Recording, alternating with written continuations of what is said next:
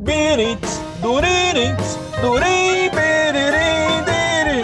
Oi, quer café? Café com quê? Café com dungeon. Birirurim, bim, bim, tchau. Bom dia, amigos do Regra da Casa. Estamos aqui para mais um Café com Dungeon, na sua manhã com muito RPG. Meu nome é Rafael Balbi e hoje eu tô bebendo aqui um cafezinho e no fim dele eu vou ler o meu futuro. A gente vai falar de, de um oráculo ou de um instrumento de leitura. A gente vai descobrir exatamente as funções que, que ele pode desempenhar. A gente vai falar do tarô, é uma coisa que a gente nunca abordou no Café com Dungeon, tem muito a ver com coisas que a gente já passou por aqui. E para falar disso, a gente tá com o Keller, que é, pô, você deve conhecer, né?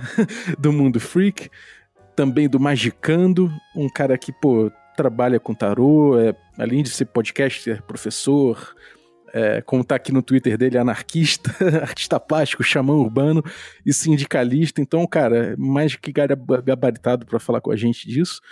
E também estamos com o Glauber Rocha, que é nosso assinante, e a Aline Terumi, também, que é nossa host aí de sempre. Então, antes de começar, eu queria lembrar que você pode se tornar um assinante do Café com Dungeon a partir de cinco reais. Você participa do nosso grupo de Telegram, ainda concorre a sorteios e recebe conteúdo extra. Então, picpay.me barra Café com Dungeon, torne-se um assinante.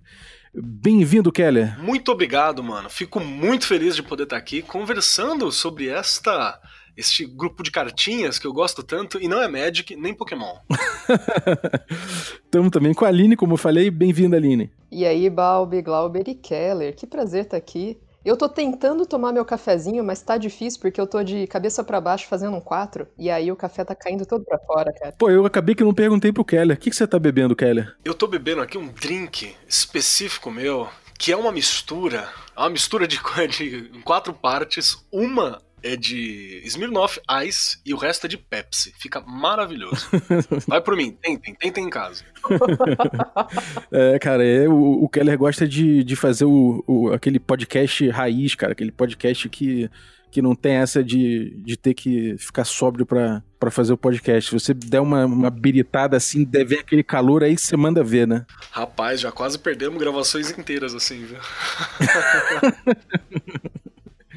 Boa. Também estamos com o Glauber Rocha, nosso assinante também e jogador de Mago Ascensão. Fala aí, cara. É, olá, pessoas. Eu tô aqui tomando meu chá e tentando ler o que as folhas me reservam no futuro. Maravilha.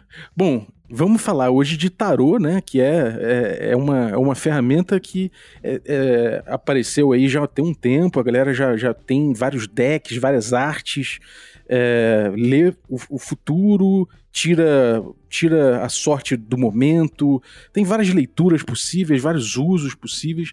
Então eu queria saber aí, Keller, qual a origem do tarô, cara? O que é o tarô exatamente? O tarô, ele na verdade ele começa como um jogo que era jogado especialmente na Itália e na França, provavelmente lá pelo século XV ou XVI. Era um jogo jogado por nobres, assim, e se perdeu a forma como que era o jogo mesmo em si. Né? Mas a gente sabe que muito provavelmente era algo próximo do que a gente tem dos baralhos de truco, dessas coisas todas, porque na real o tarô em si, completo, né, ele inteirinho, que são as 78 cartas, é o baralho normal que você joga truco misturado com os 22 arcanos maiores, né? Então ele era uma, um jogo mais complexo. Eu já joguei truco com tarô, já joguei Uno, é legal também. Pô, cara, você tirou um, um peso aqui das minhas costas, porque eu, eu ia perguntar se tem algum problema de usar tarô no RPG, é se eu tô blasfemando alguma coisa, se eu tô blasfemando um oráculo. Não, relaxa, cara, que basicamente ele é feito inicialmente como um jogo, né? Que depois a galera conseguiu atribuir para eles outras ideias e hoje toda essa complexidade que a gente olha pro tarô e ele tem mil significados e por aí vai, ela é uma coisa um pouco mais recente. Né? Especialmente no século XIX, é onde ela assume todas essas complicações que a gente tem, graças à ordem hermética da Aurora Dourada, né? a Golden Dawn, que é uma sociedade secreta, entre aspas, gigantescas, britânica, e francesa também, né? Ela tem um sede nesses dois locais. E é eles que misturam com cabala, aí vão associar o I Ching, vão misturar com várias outras coisas. E você tem toda uma complicação mais religiosa, né? Em cima da ideia do tarô. Mas, em base, são cartinhas para você brincar. Uhum. E, e, qual, e, por que, que o tarô acabou tendo tantas versões é, diferentes, assim. Você tem ali alguns arquétipos, né? Mas esses arquétipos acabam se, se repetindo ou tendo pequenas mudanças, a arte muda. Como é que foi essa evolução de, desses, desses tipos de, de baralho de tarô? E eu queria saber se tem, se tem alguns que são considerados oficiais, assim. Quando eu falei aqui para vocês, né, sobre ter surgido no século entre o século XV e o século XVI, isso é até o momento em que ele tem esse formato que a gente tem conhecimento. Você vai ter até no século XIII algumas representações especificamente dos arcanos maiores, né? Os 22 arcanos, o louco, a torre, diabo, é, julgamento, essas coisas todas, no formato de obras de arte.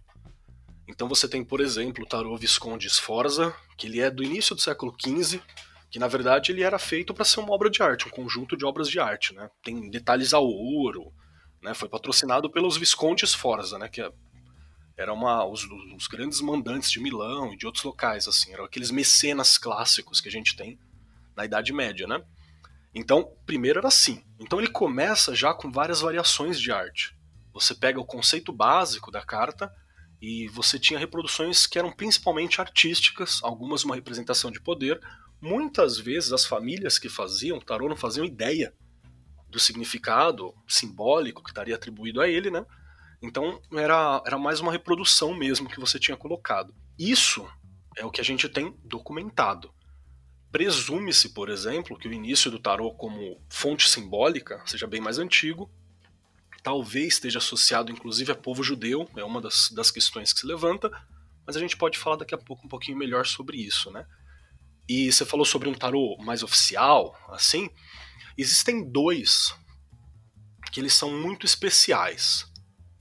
Um é desse do século XIX, né, feito pela Golden Dawn, especificamente feito por um cara chamado Arthur White e desenhado por uma moça fantástica, que é a Pamela Coleman Smith, que às vezes ela é esquecida. Então a galera costuma chamar o tarô de Rider White, o que é um erro, porque o Rider, por exemplo, ele é só o editor, o cara não fez nada. Então, se quiser chamar, chame ele de White Smith, né, que é o nome da Pamela, que não pode ser esquecida, que foi ela que desenhou todas as 78 cartas. Esse é o tarô mais vendido do mundo. É ele que é copiado em todos os locais. Se você já viu um tarô na vida, muito provavelmente você viu ou ele ou uma versão dele. E fora isso, você vai ter o Marcélia, que é tido como um dos tarôs mais antigos do mundo, né? Que ele é mais simplesinho e os arcanos menores deles não são ilustrados, é como se fossem cartas de baralho normal. E fora esses dois, você tem mais dois ainda que um é, são inspirações uns para os outros, né? Um é o Ancient Italian, que ele é uma, uma, uma versão do Marcélia mais trabalhada e com as ilustrações melhoradas, que depois vai inspirar, por exemplo, o Aleister Crowley, o grande bruxo do século XX, né? Fim do século XIX, início do XX, a fazer o tarot dele. O tarot dele tem muito cara que não gosta que eu falo isso, mas é real. Se você pegar o Ancient Italia e pegar o tarot do Crowley, você vê que as inspirações são muito claras, né? O tarot do Crowley ele é uma versão do Marcélia. E você vai ter também um outro chamado Sola Busca, que foi a inspiração para o Edward White, o Edward Arthur White, a fazer o tarot dele, que vai ser desenhado pela Pamela Coleman Smith. Então a galera fica sempre ali, um, um chupinhando do outro ali. É uma pergunta muito específica que eu tenho, mas assim, o tarot, para mim, ele sempre remete a uma ideia muito. É, europeia mesmo, né? Você tem todo esse, esse surgimento aí, talvez com povos judeus, Euro, é, Inglaterra, França, enfim. Existe algum registro de algo mais próximo do tarô em sociedades orientais? Ou aí a gente já parte mesmo para I Ching e para outros tipos de divinação? Eu acho que o mais próximo que você vai ter é essa pseudo-origem, que ela não é real. Eu costumo brincar lá no mundo freak, no Magicando, que ela pertence à história especulativa do esoterismo ocidental, que não quer dizer nada. É a mesma coisa que a galera fala que vem tudo do Egito e tal.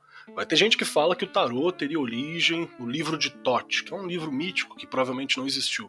Que o Crowley, inclusive, fala que ele estaria reconstruindo o livro de Thoth, por aí vai.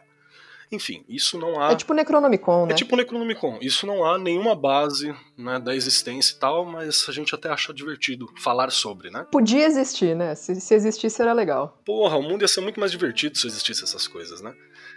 E aí, além, além disso, existe toda uma teoria de que, na verdade, uma boa parte do que é o tarô ele estaria ligado a construções de narrativas para a recuperação de tradições judaicas perdidas pelo povo judeu em exílio. Eles teriam perdido várias características do. Por isso que tem coisas tão, tão bíblicas, assim, tão velho testamentárias em alguns pontos, né? E seria uma forma de você fazer como se fosse vitrais portáteis para se contar histórias, né? Que enquanto você tem as histórias católicas que para contar as coisas você tinha os vitrais, né? Porque as pessoas, grande parte era analfabeta, então você via via crucis na parede. Era mais fácil para você entender. Então seria uma forma criada por alguns povos judeus específicos para espalhar e para contar algumas narrativas. Isso também a gente não tem uma base forte o suficiente para dizer que é isso, né? Não tem. Mas você encontra algumas referências que eu acho que são interessantes, especialmente cristãs. Primeiro que judeu não, não faria representação né, dessas imagens, não, não é uma coisa comum você ter essas representações para o povo judeu. Mas quando você fala sobre um povo em exílio, você vai perdendo características e alguns fundamentos daquilo que é a crença, né? Então seria normal você perder. Mas é basicamente algo algo realmente ocidental. Isso é, é total. Eu costumo falar isso até quando dou os cursos de tarô. Tem gente que diz fala, ah, mas por que, que não tem uma representação e tal? Eu falo, o grande problema realmente da estrutura das cartas de tarô é que ela é ocidental, branca, europeia, sabe? Ele tem esse recorte. A gente pode, obviamente, ressignificar muita coisa, reentender algumas coisas e partir do pressuposto de que ele foi construído assim, mas não precisa ser limitado assim. Mas a base dele é essa. É, essas cartas, elas representam, de certa forma, vários arquétipos, né, também. Então, é, quando a gente tem esses, esses arcanos maiores, assim, com esses arquétipos tão fortes, a gente tem alguma associação com fenômenos psicológicos dentro disso? Sim, você tem. Você tem algumas pessoas específicas que vão, inclusive, estudar a esse respeito, sabe? Eles vão trabalhar muito. O Jung é um cara que vai trabalhar muito isso. Você tem também o, um outro estudioso de tarô, que era parte da Golden Dawn na época, ele vai interpretar de maneira psicológica o que é o tarô do, do Edward White ele tenta interpretar aquilo de uma maneira melhor, e eu vou lembrar o nome dele, peraí, eu esqueci, mas eu lembro já já. Ele é um cara que já estava se relacionando com a psicologia que surgia na época, né, psicanálise, e ele tem análises psiquiátricas, psicológicas, assim, das cartas, especificamente. Então ele vai fazer muito esse tipo de análise. Ela é bem comum, especialmente porque porque ele, a estrutura que ele trabalha é muito próxima da jornada do herói, ela é muito próxima, você pode ver, não quer dizer que esteja ali, isso é uma coisa importante, né? Algumas associações a gente coloca. Chamamos isso de ver nuvens às vezes, né? Você bate uma olhada. Mas, por exemplo, você pega a história do peregrino, que é uma, uma história escrita por um cristão, é, se não me engano é o John Bunyan que escreveu isso em 1600 e tralalá você pega a história do peregrino, você consegue encontrar pontos do tarô que dá para você interpretar ali. A história do peregrino é uma clássica jornada do herói. Acho que talvez uma das primeiras que a gente tem bem estruturadinhas assim, que não que são criadas, né, que não são os mitos, que dá para você ver jornada do herói nos mitos também. Mas criada de maneira realmente artificial, assumidamente artificial, talvez seja uma das primeiras. E você encontra ali posicionamento das cartas em todas elas. Né? Então é possível você ver ali, porque é meio que um espelho mesmo. Né? Você bate o olho e você consegue refletir sobre algumas questões particulares que você tem ao olhar aquilo, ao perceber aquilo, porque faz parte da estrutura de cultura que a gente tem. Né? A nossa cultura ela é ocidental, mesmo que a gente não seja, né? Nós somos latino-americanos, mas a estrutura ela é ocidental. Mas também existe essa visão do tarô como magia, né? Como um instrumento do mago, como um oráculo. E como é que é essa outra, essa outra visão sobre esse instrumento? Essa outra visão, ela existe muito, né? Acho que a visão original, na verdade, dela, ele original que eu digo, vamos lá, vamos entender. Quando eu falo original, eu tô falando sobre essa uma origem mais moderna, né? Você vai ter a reestruturação do tarot do White, né, que é o Rider White Smith. Ele foi feito com intuito mágico. Essa é a ideia principal dele, quando ele renasce. O Marcelo lá atrás talvez fosse só um jogo, talvez fosse uma tradução religiosa né, daqueles pontos. Você vai ter Paul Foster Case, é o nome do cara que vê as coisas como por um viés psicológico, apesar de também ser um místico. Né, que ele gosta de aplicar uma visão psicológica para o misticismo, para a estrutura de, de, de magia e de pensamento dele. Mas ela vai funcionar muito, por exemplo, porque quando você fala sobre magia, parte da magia é uma narrativa que você faz da realidade. Então, por exemplo, a definição de magia para o Aleister Crowley.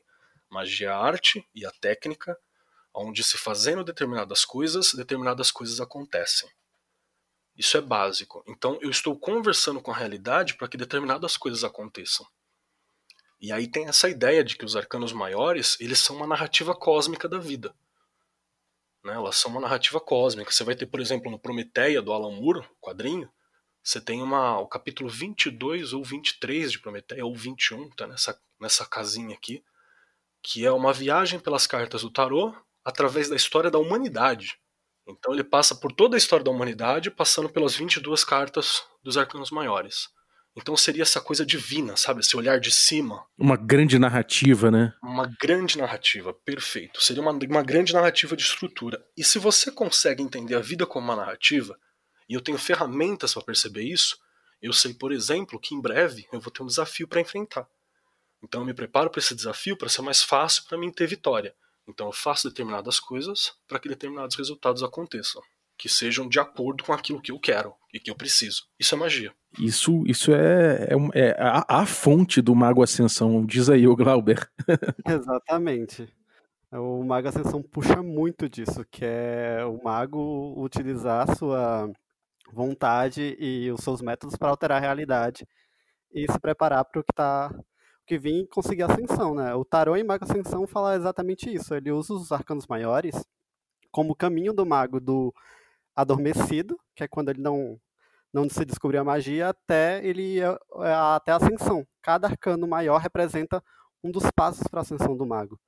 Isso é bem interessante. Quando você usa o tarô, o próprio jogo Mago Ascensão tem um tarô próprio. Inclusive eu tenho, é fantástico. É lindo, é muito lindo. Eu sou doido para ter ele físico nas minhas mãos. É, eu ganhei de presente, alguém imprimiu, né? Porque não existe mais isso. isso Sim. Não tem, né? Alguém, o cara imprimiu alguns e me arranjou. No M20 em 2018 saiu novamente o tarô, né? Mas eu não consegui comprar. Eu vi na minha mesa um amigo meu que mestrava, ele, ele conseguiu na época encomendar e foi uma felicidade danada. É, que é lindo, cara. Ele é muito lindo mesmo. Nossa, é muito lindo aquele, é. aquele trator. Agora, essa, essa coisa do mago é justamente isso, né? Você vê uma, os magos em uma guerra para dizer a sua própria narrativa, né? A sua grande narrativa da, da realidade. Justamente porque eles estão em risco de perder a narrativa, né? Você tem um outro grupo de magos, que é a tecnocracia, que ela assumiu a narrativa do mundo, assim, e convenceu muita gente, né? E o mais legal do tarô de mago é que os arcanos menores, cada um dos naipes dos arcanos menores representam uma facção. E, e cada imagem, cada carta, ela tem um, um significado para aquela facção e como aquela facção atua em relação ao mundo e com as outras facções. Esse tarô ele é muito interessante por causa disso, porque puxou toda a lore do jogo e botou num baralho. Então, só com o tarô do jogo, você já consegue perceber o ambiente que você está. Tá, então, Glauber, faz assim, me diz o que, que a carta do louco significa, porque, né, eu tô jogando uma mesa com o Glauber que começa a mesa num sonho meu, e aí eu encontro uma mina morta na posição do, do louco, né? É do enforcado. Do enforcado, quer dizer. Desculpa, do enforcado. E aí eu fiquei lá, né? Tipo, poxa, tá interessante, entendo o significado da carta, blá blá blá.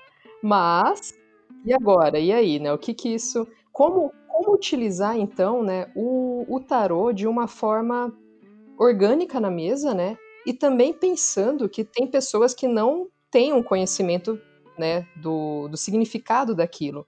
Então, para aquilo também não se tornar uma grande piada interna de quem conhece, mas para ter significado na mesa, né? Isso eu acho que é o, talvez seja a grande sacada de como usar o tarô no RPG. Exato. O próprio livro do que vem junto com o tarô do mago, ele, ele fala como você pode aplicar esse, essa, o baralho para suas mesas, tanto criação de personagem como para criação de plots. Você tira umas quatro cartas e usando os significados e as e as imagens das cartas, você consegue criar plots em cima de, disso daí.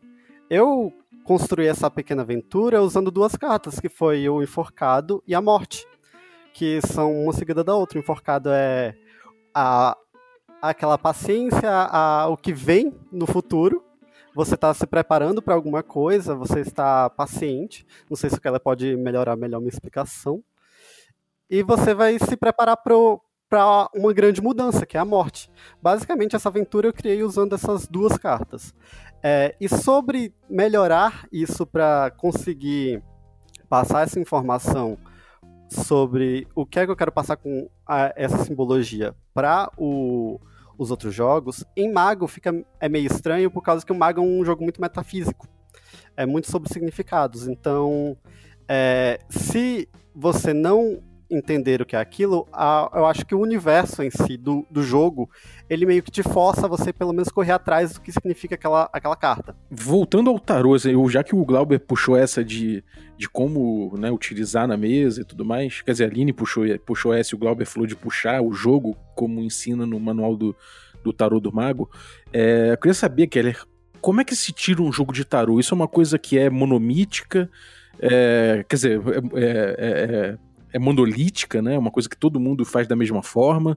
Ou você tem variações disso? Como é que, como é que você usa esse, esse instrumento? Cara, na verdade, todo baralho, todo baralho, ele é por si uma forma de criação de jogos, né? Então você pega o que, que é um baralho comum, ele você pode jogar qualquer coisa, pif, 21, truco, né? O que quiser jogar, dá para você jogar com ele.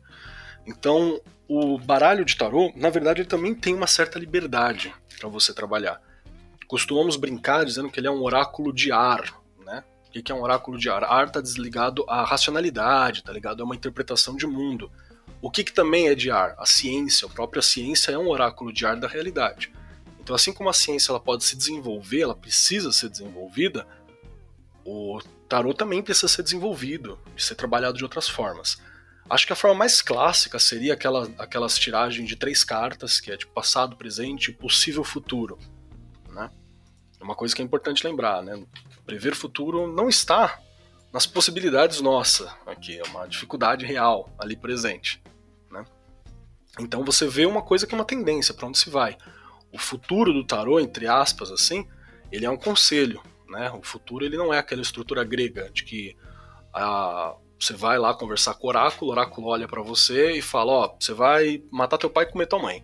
Né? E aí você pode fugir o que for, mas o fato de você fugir, na verdade, só vai fazer com que você termine matando teu pai casado com a mãe. Aquele destino, aquela visão de destino que destino ao que vai acontecer e foda-se, né? Tá escrito é fatalista, né? Inexorável, é. Esse é um, essa visão, isso é uma das coisas da onde a gente vê que talvez não seja tão ocidental assim o tarô, né? Porque como desde o começo ele tem uma proposta de futuro que na verdade você precisa levantar para fazer, que é muito mais próximo das narrativas judaico-cristãs. Então, por exemplo, a narrativa judaica você vai ter lá um momento onde determinada coisa foi profetizada para alguém, mas o cara tem que levantar lá e fazer a coisa. Senão a profecia, a profecia é um conselho, é uma chance.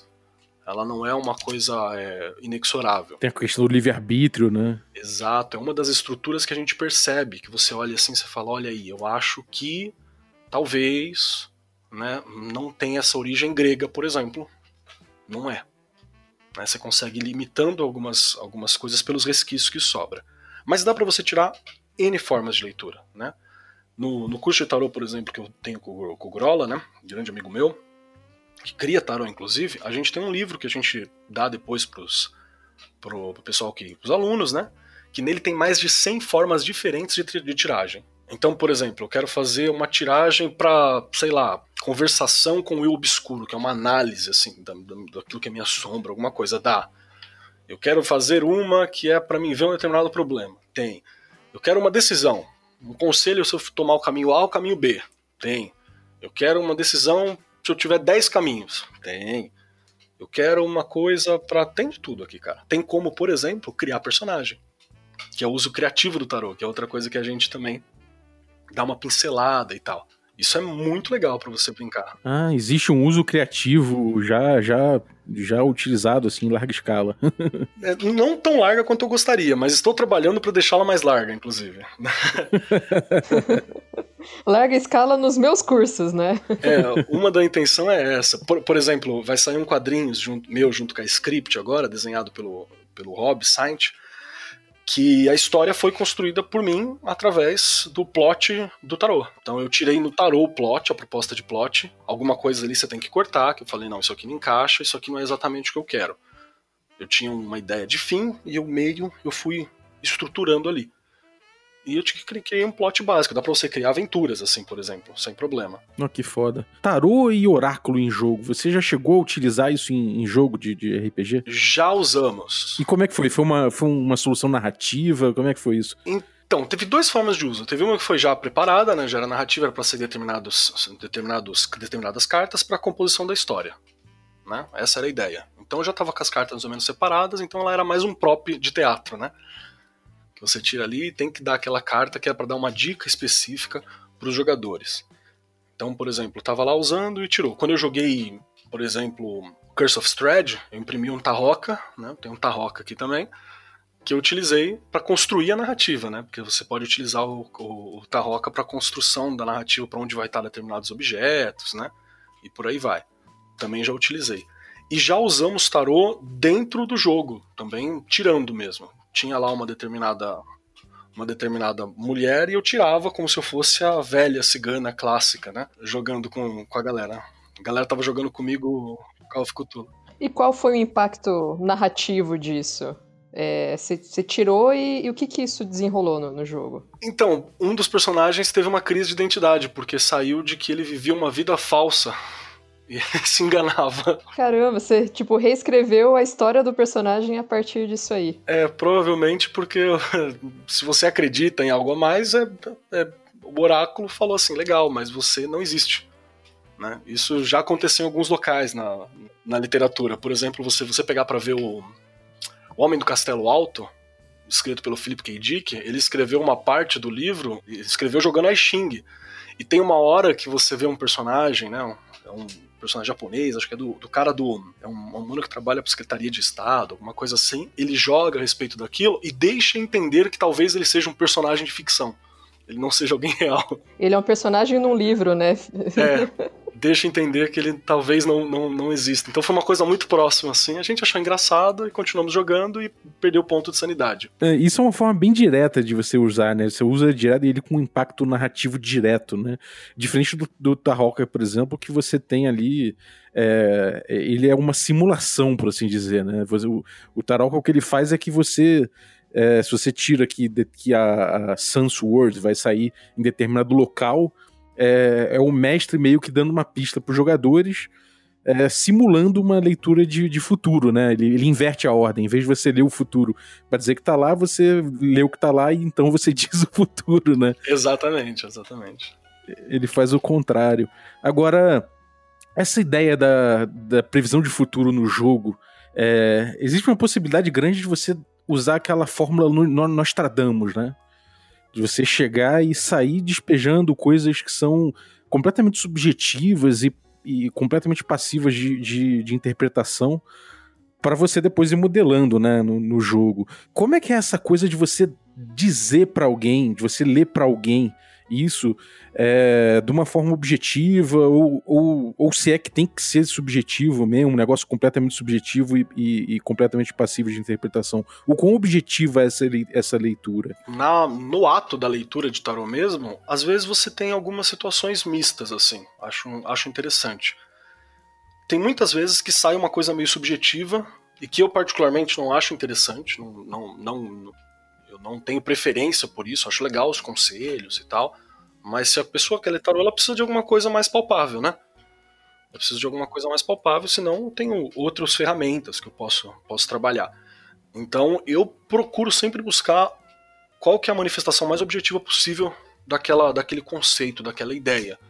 Né? Qual, como que eu traduzo aquilo ou num exercício, ou numa questão prática, ou num ponto específico. Porque tem algumas cartas que são bem específicas, assim são bem, bem claras, bem simples. Sei lá, você tira um três de copas. Ah, e o pessoal ele fala, fulano de tal, tá afim de mim? Tá três de copas. Tá, tá afim de você e tá afim de muitas outras. Né? Porque se tem uma coisa que a pessoa tá, é afim, entendeu? Isso sem problemas. Está afim com certeza. Né? Então você tem essas, essas questões que são possibilidades, né? são flertes, são outras questões. Então vai, vai, vai variar né? de pessoa para pessoa. E já aconteceu, por exemplo, sei lá, pegar uma pessoa que, que você vê assim parece que você não está lendo nada, você está lendo um texto em língua estrangeira.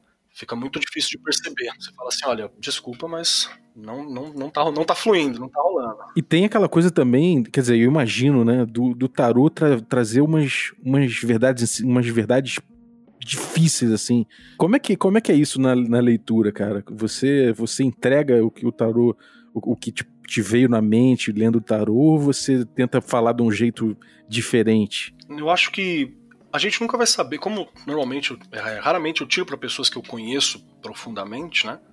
Então fica mais simples de não ser um viés, né? um, um pré-julgamento acaba sendo algo que você tira ali e é o que a carta fala por si.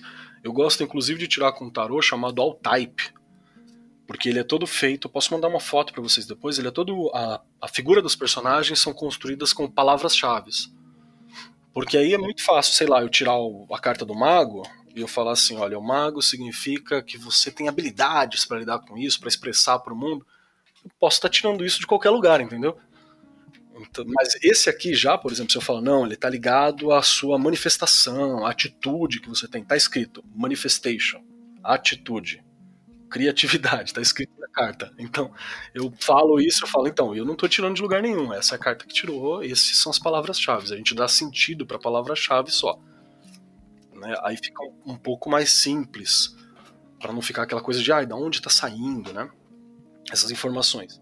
Mas a ideia é ser dito mesmo, né? Doa quem doer, né? É, a ideia é essa. Tarô é Picasso com uma navalha, né? Na língua.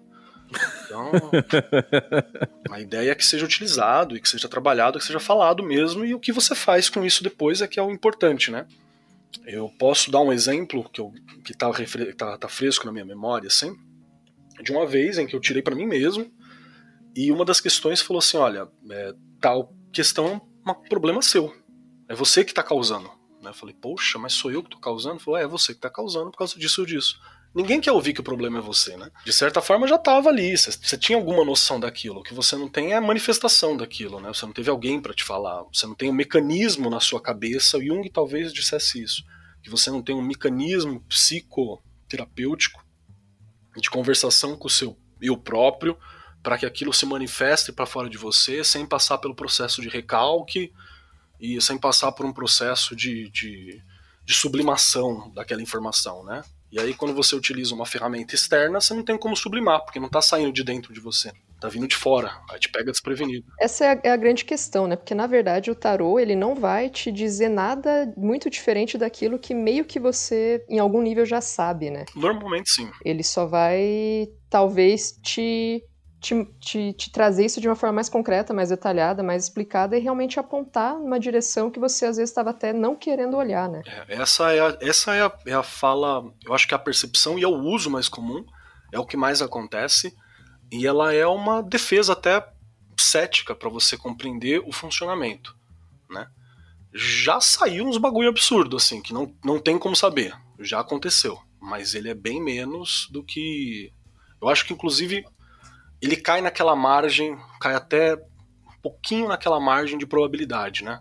Então eu não, não tenho isso computado para saber se acontece mais do que uma probabilidade comum. É, eu já ouvi umas histórias que são sinistras, cara. Eu já vi história de você vai achar determinada coisa que vai lhe trazer oportunidade, blá blá, e e rolou daquela, daquele jeito, cara. Não, já aconteceu umas paradas, rapaz. Eu vou te contar que você fica, você fica olhando, eu fico olhando para as cartas e falo, rapaz. Tem uma, uma, uma, coisa dentro disso que a Aline falou também, que é a possibilidade do. É aquela história do, do, do quanto o vaticínio in, influencia a sua, a sua, própria, sua própria conduta, né? A sua própria, sua própria, seu próprio livre-arbítrio, né?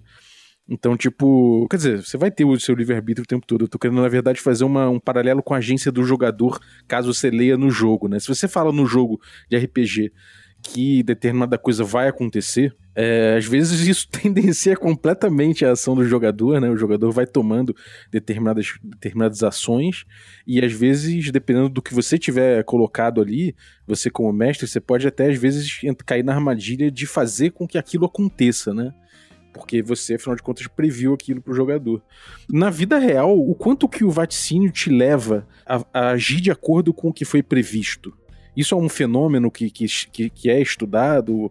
Ou isso é uma coisa que é, realmente não, não, não, não acontece demais, assim? Isso é uma coisa irrelevante? Olha, eu não acho que seja relevante. Eu acho que depende muito dos indivíduos e também de quem está fazendo o uso oracular, né?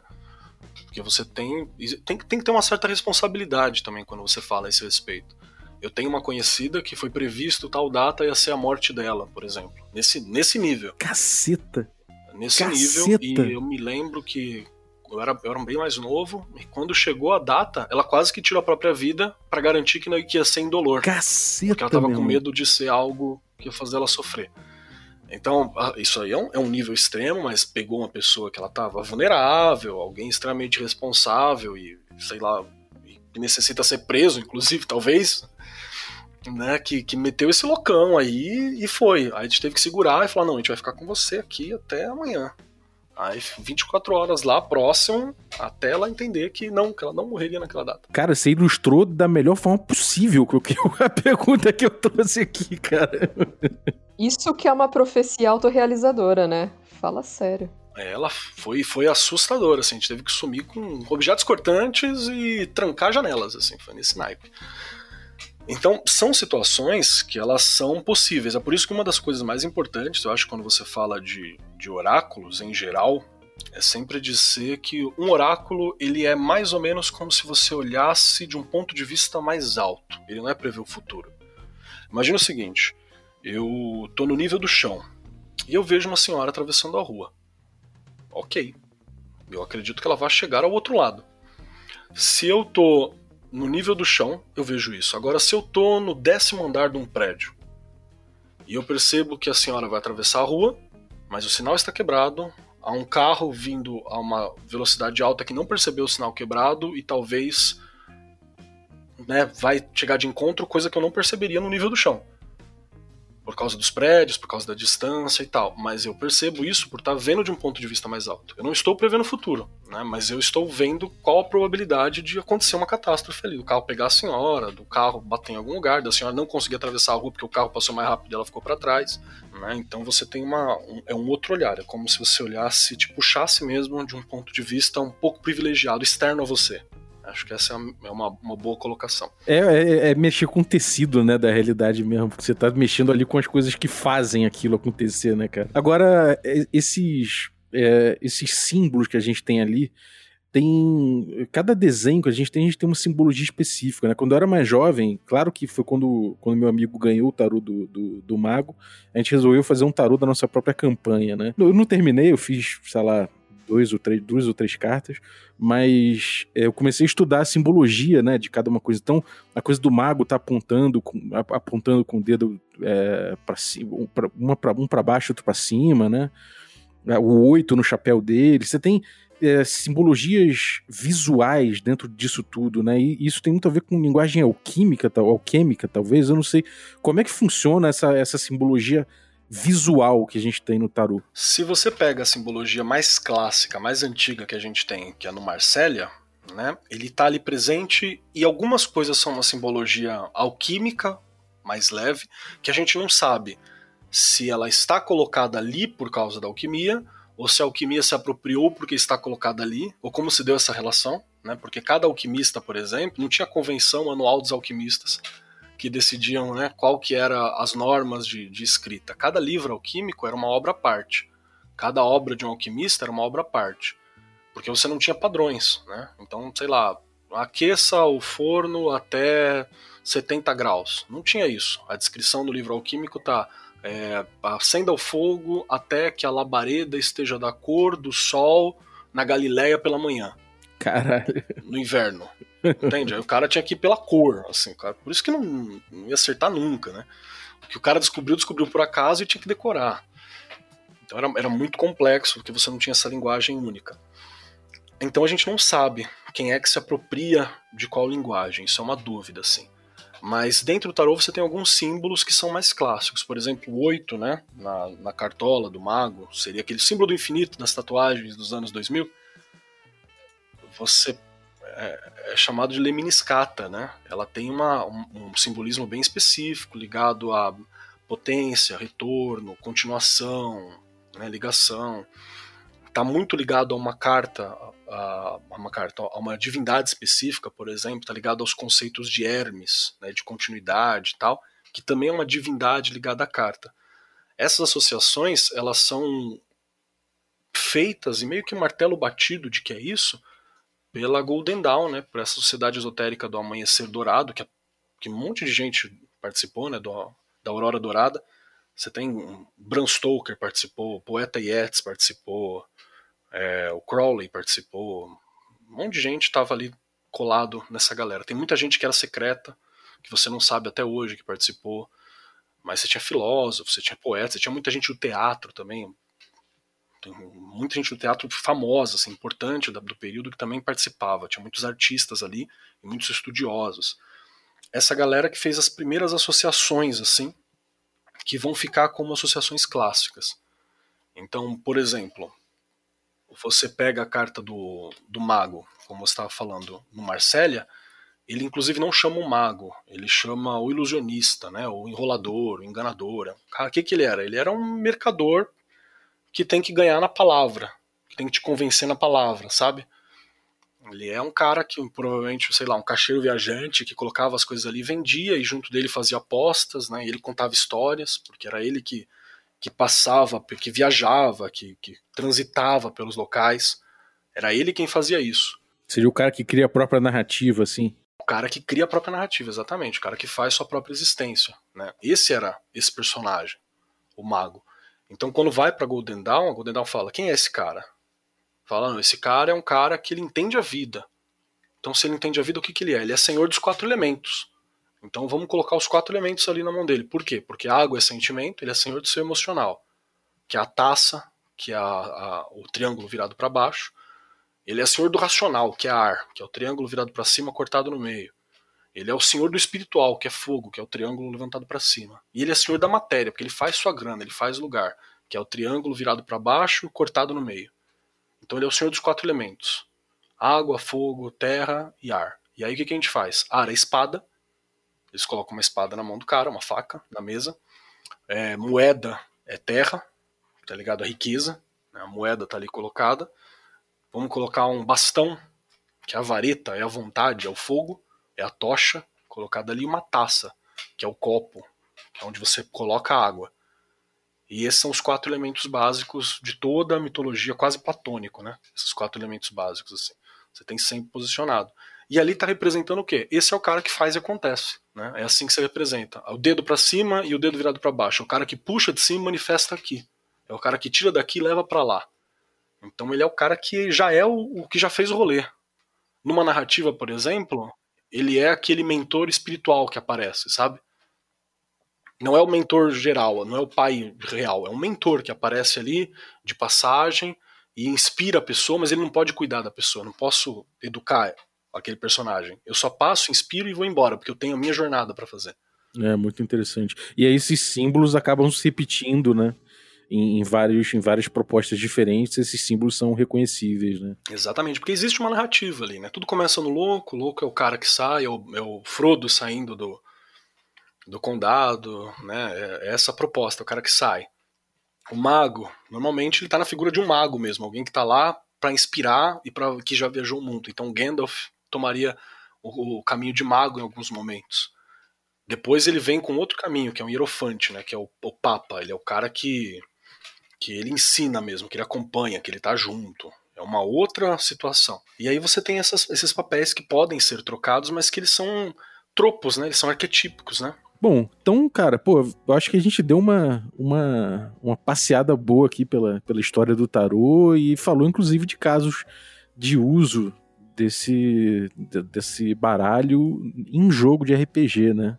Agora, para terminar, cara, você você dentro do, de todas essas, essas encarnações do tarô, de todos esses, esses, esses, esses baralhos diferentes e tal, qual que você mais usa? Qual que você fala assim, puta, isso aqui para mim é o, é o, meu pessoal, é o meu, é o meu preferido? Tem isso? Tem isso? Tem, tem isso, tem isso sim. Eu tenho um xodozão, assim, que ele é, ele é muito querido para mim, E eu tenho alguns outros que eu gosto muito e onde eu faço uso. Então, por exemplo, o que eu mais uso para ler, quando eu vou ler para alguém, quando eu vou fazer alguma jogada, é esse brasileiro, né, chamado All-Type, criado pelo Rodrigo Grola, do Rod Studio. Ele é o All-Type Tarot, que ele é feito com várias com várias tipografias diferentes. Os arcanos maiores, a figura deles é formada pela tipografia. Então você tem lá as palavras chaves escritas na figura do arcano maior, e os arcanos menores, eles são feitos na ideia de representar aquilo que o, que o arcano significa com tipografia. Então, por exemplo, o 5 de taças, que é uma bagunça emocional, parece que ele foi escrito por uma criança com giz de cera, sabe? Tudo rabiscado, assim, tudo doido, com raiva, escrito na doideira. Caraca, que maneiro. Foi feito para ter essa cara. É, o 5 de o cinco de bastões, que ele fala sobre guerra, sobre conflito, ele é feito com toda aquela, aquela tipografia soviética, né, bem cheia, bem grossa, assim, bem, bem, bem chamativa, preta e vermelha. Então tem umas jogadas assim que eu acho muito legais. Esse é o tarô que eu mais leio. Porra, Keller, agora eu preciso desse baralho, cara. vou, vou, mandar umas fotos para você. E fora ele, eu gosto muito do tarô de Tote, do Crowley, eu, porque ele tem uma narrativa muito bacana. Enquanto você pega, por exemplo, nos outros tarôs, arcanos menores, você vai lá num 8 de 8 de moedas. 8 de moedas representa o trabalho que você não está tão satisfeito. Não, 8 de moedas é o trabalho, o 7 de moedas é um trabalho que você não está satisfeito. Não foi suficiente. Aí você fala, poxa, esse aqui não foi suficiente para mim. Então, tá, chama assim, é ok, né? Você queria 100% e deu 90. Tá ok ainda. Você não tá feliz, mas tá ok. Em todos os baralhos significa isso. O Crowley põe o nome da carta de falha. Porque é bem simples. Ou o mago projetou 100%, ele tem que alcançar 100%. Se ele alcançou 90%, ele errou. Se bateu 99%, tá errado. Entendeu? Você falhou, é uma falha. Dane-se, melhore. Então eu gosto muito da ideia que, que o Crowley coloca nas cartas, assim, porque tem muito a personalidade escrotinha dele. É muito, muito bacana isso. Mas o meu tarô preferido é um tarô chamado. É um tarô baseado no Bowie. Ele chama Starman. É um tarô baseado no David Bowie. Foi um cara que foi capista do David Bowie por muito tempo. Eu sempre esqueço o nome dele. É o Starman Tarot. Que eu, eu quase ganhei de presente, né? Foi um amigo que falou: Olha, vou comprar aqui, você quer? Te faço pelo preço que eu tô pagando aqui, né? Aí eu falei: Poxa, quero sim. E é maravilhoso. Você tem umas coisas como, por exemplo, o louco lá ele chama o, o é, The Sacred Clown, né? O palhaço sagrado, o cara que dança, que, que dança com a realidade, que se joga. O eremita, que representa alguém que está isolado para dentro, lá é, é, o Alien, né? Porque é o Starman baseado no David Bowie. Então o que, que ele é o cara? Ele é o cara que ele tá isolado porque ele é diferente. Ele não consegue se adequar àquele mundo, né? I am the Starman. Então eu acho fantástico, fora que as artes é mega lisérgica, né? É umas artes pura licergia. Ele é o meu, meu xodó, assim. É, eu acho que eu vou gastar um dinheiro com tarô aí, cara. Cara, se você começar, irmão, isso aqui é tipo Magic, assim, é craque de papel, hein? Se começar, você não para mais. É, maneiro. Aline, alguma pergunta, alguma consideração? Cara, acho que a única consideração que eu faço, vinculando com RPG, é isso que a gente já, já tocou, né? Do Claro que não no mesmo nível, né? Desse cuidado de quando você tira, né, as cartas. Como o maluco lá que falou que a mina ia morrer, né? Mas existe também, acho que, uma necessidade de você ter um certo cuidado na mesa. Principalmente com, tipo, jogadores que tendem a levar aquilo que o mestre fala como uma verdade muito grande, né? Muito absoluta. Tipo, jogadores têm a tendência de achar que tudo que o mestre fala é verdade, tudo que o NPC do mestre fala é verdade, né? Tem uma tendência já a isso. E aí talvez o uso do tarô na mesa possa encaminhar para uma perda de agência. Então eu acho que assim, de tudo, tudo que a gente trocou de ideia, assim, uma coisa que eu fiquei aqui meio quietinha pensando foi bem nisso, né?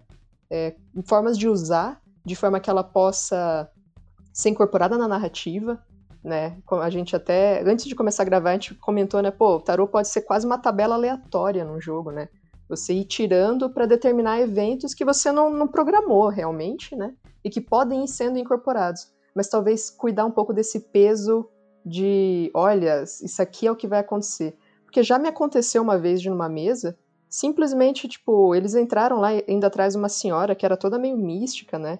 E aí, ah, o que, que, que, tem aqui na, na mesa tal? Eu falei, ah, cara, tem uma carta de tarô. Qual? Aí eu, eu, eu peguei ali, a primeira que eu vi, falei, ah, é tal carta. Cara, eles começaram a pirar naquilo de um jeito e achando que aquilo ia determinar realmente todo o restante do jogo, sabe? Depois eu fiquei, caramba, né? Como é, é pesado, porque existe esse misticismo no tarô, né? Cara, vai tirar suas cartas, vai ler o seu futuro, vai saber tudo de você. Então eu acho que é um elemento muito interessante a ser usado também com bastante reflexão. E sempre lembrando, né, a distinção do que, que é realidade do que, que é ficção, né? No RPG a gente sempre lembra isso, acho que é importante, né? Nos anos 90, isso era muito claro, estava na, na, na, primeira página de todo o livro do Mundo das Trevas, né? Mas é sempre importante lembrar a galera. Isto é um jogo, é verdade, né? Cara, é tipo... É verdade. É, bem lembrado. É... Bom, é... Glauber, alguma consideração final? Pergunta pro Keller? Não, não. Hum, obrigado pela, pela aula. Maneiro. E você, Keller? Alguma palavra final aí a respeito disso tudo? De RPG, de, de, de tarô? Ah, gente, joga em RPG, cara. É maravilhoso, né? Acho que é, tô pregando aqui pra, pro, pro mais crente possível, mas é, é muito importante, cara. Toda a questão da imaginação, da visualização, a gente precisa cada vez mais de pessoas que imaginem e que possam imaginar de maneira firme mundos diferentes, cara. Isso é uma, é uma necessidade cada dia mais real. Bom, eu vou terminar aqui falando da, dessa coisa da agência da Lina. Eu vou, vou fazer um, um, eco aqui.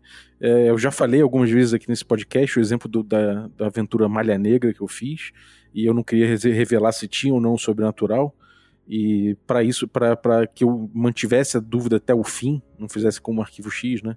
Do, do, com os aliens, é, eu resolvi explanar logo de cara. Quer dizer, eu resolvi não explanar que, que tinha, né?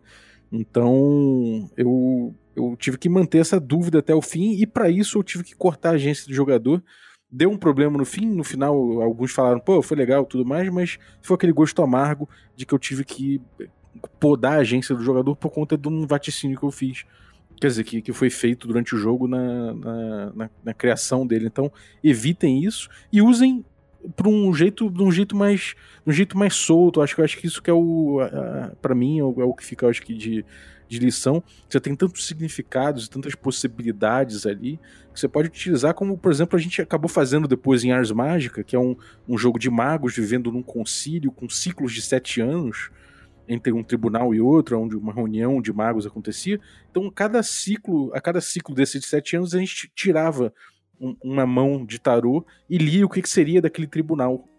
Então aquilo inspirava o mestre, inspirava os jogadores, aquilo era uma coisa que funcionava como um acordo é, implícito, né, de como a gente tocaria a aventura sem precisar conversar muito, né? A gente estava em cima de uma, de uma simbologia que estava livre de interpretação e que foi muito legal da gente utilizar, deu, deu uma enriquecida boa no jogo. Então acho que é mais por aí, por aí que eu tocaria. E, pô, brigadaço, Keller. Valeu mesmo, cara. Obrigado também aí ao, ao Glauber, valeu, Aline.